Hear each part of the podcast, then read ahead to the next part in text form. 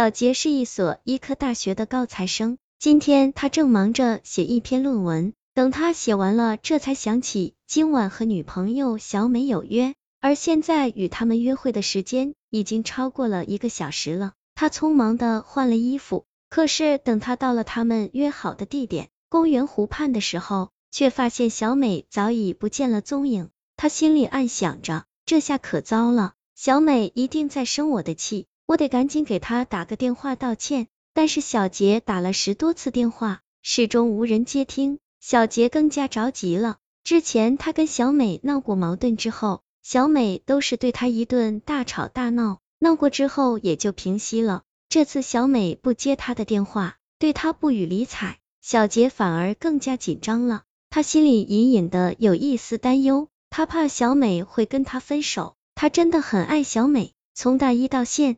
在已经四年了，眼看着也快毕业了，总不能在毕业之际两个人分道扬镳吧？就在小杰胡思乱想的时候，手机铃声响起，是小美打回来的。你是张小杰吧？你的女朋友小美已经死了，你赶紧过来看看她吧，她现在就在医科大学的停尸间里。小杰刚接起电话，就听到这么一个声音：什么？怎么可能？你是谁？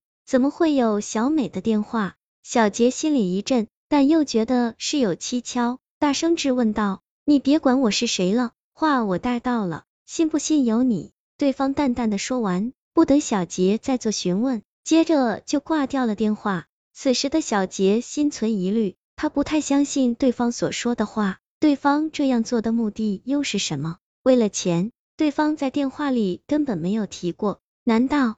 自己的女友真的出事了，对方只是出于好心通知他。在联想到之前迟迟没有联系到小美，那段时间说不定正是小美出事的时间。这样一想，小杰心里一震，更加确信自己的女朋友小美果真出事了。他心急如焚，飞也似的往学校太平间赶去。在往学校赶回的途中，他心乱如麻。脑海里想的都是之前与小美在一起的点点滴滴，后悔不应该约会迟到，不然小美也不会出事。他甚至觉得小美是不是因为自己最近对他太过冷淡的原因而出的事情。此时的他整个脑子里想的都是小美，早已忘记了自己已身在川流不息的车子当中，浑然不知一辆货车正急速的朝着他这里冲了过来。是。伴随着刹车的声音，小杰被货车重重的撞了出去，狠狠的摔在了地上。可能是小杰一门心思都在女友的身上吧，他竟然没有觉得一丝疼痛，身上一点伤也没有，迅速的爬了起来，拍了拍身上的土，继续往学校赶去。医科大学的停尸间位于地下二层，里面停放的那些尸体。基本都是那些在外流浪、突然暴毙、无人认领的尸体，主要就是为了给学生授课而用的。有些尸体被闻讯而来的家属找到认领了回去，有些搁置的时间太久的，实在不能存放了，学校就会走一些必要的程序送去火化了。所以停尸间里一般不会存有太多的尸体。此时的小杰已经匆匆赶至停尸间内，停尸间内摆放着五张床。其中有三张床上躺着用白布遮盖住的尸体，此时的小杰心里忐忑不安，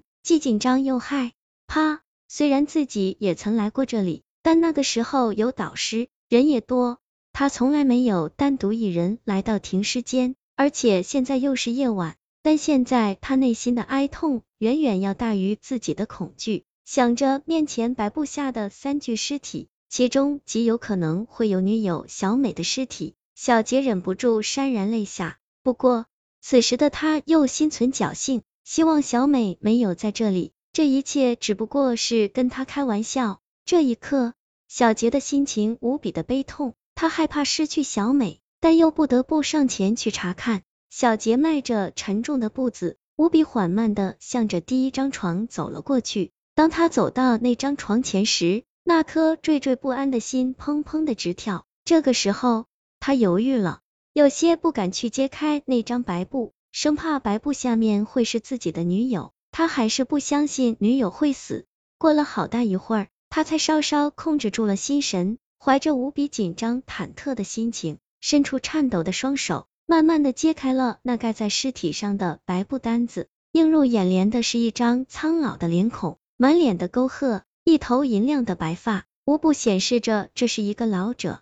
小杰心里稍稍松了一口气，冲着这老者嘀咕了一声打扰了，重新盖上了白布单子，又缓步走向另一张床前。第二张床上躺着的是一具年轻男人的尸体，在刚揭开那具尸体的时候，纵使小杰见识过各式各样的尸体，还是被吓了一跳。那具尸体的头颅是分离的，红白相间的血肉裸露而出，尤其那双眼睛的眼珠上扬，给人的感觉像是还活着一样，任谁都会被吓一跳。在小杰给他盖上了白布单，看向最后那张躺着尸体的床的时候。那颗本已放松的心一下子又紧张了起来。当他来到那张床前，心情极度紧张的伸出颤抖的双手，想要揭开那白布单时，那白布单下的尸体突然坐了起来。小杰几乎条件反射般的惊叫一声，慌乱的往后退去。我是鬼，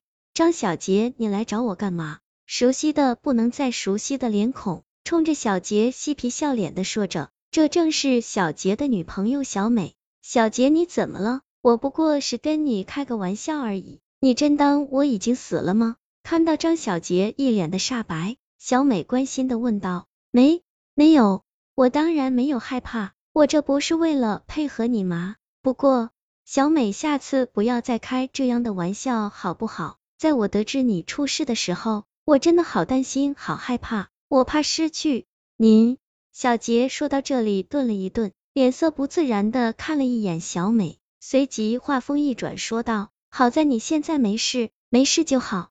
你这是怎么了？你脸色怎么这么差？”小美奇怪的看了小杰一眼，然后有些嗔怒的说道：“要不是你不守时，我也不会跑来停尸间扮鬼来吓唬你，都是我的不对。可是你能告诉我打电话的那个人又是谁呀？他叫小珍。”是我一家刚进大学的表，你又从来没见过她，自然听不出她的声音。小美嬉皮笑脸的说着，还是小珍这主意好啊，把手机事先给了她，让她谎称我死了，我早早的跑到了停尸间，这下真的吓着你了吧？就在小杰想要说些什么的时候，就听到停尸间的门被撞开了，紧接着他就看到一群人慌里慌张的跑了进来。这些人正是小美的家人，小美正奇怪自己的家里人为何匆匆而来，刚想上去打声招呼，却发现家里人似乎并没有看到她，而是直奔刚刚她所躺着的床上，还在床上躺着的人竟然是她自己，她惊呆了。而接下来人群里的表妹跟自己家里人解释之后，让她明白了一切，原来在她把手机给表妹之后。就在他匆匆赶赴停尸间的时候，他出车祸了，当场毙命。院校把他的尸体就放在了停尸间，但他却一直以为自己没死，就出现了刚才的那一幕。得知这一切之后，小美才知道自己现在的状态不过是一只鬼，难怪小杰刚刚看他的眼神是那种感觉。他知道自己已经无法与小杰继续维持下去。就在他们两个互相倾诉的时候，两个人就发现一群人七手八脚的抬着一具尸体走进了停尸间，而在看到那具尸体的脸孔的时候，两个人的脸色都变了。呈现在他们眼前的赫然是小杰的尸体。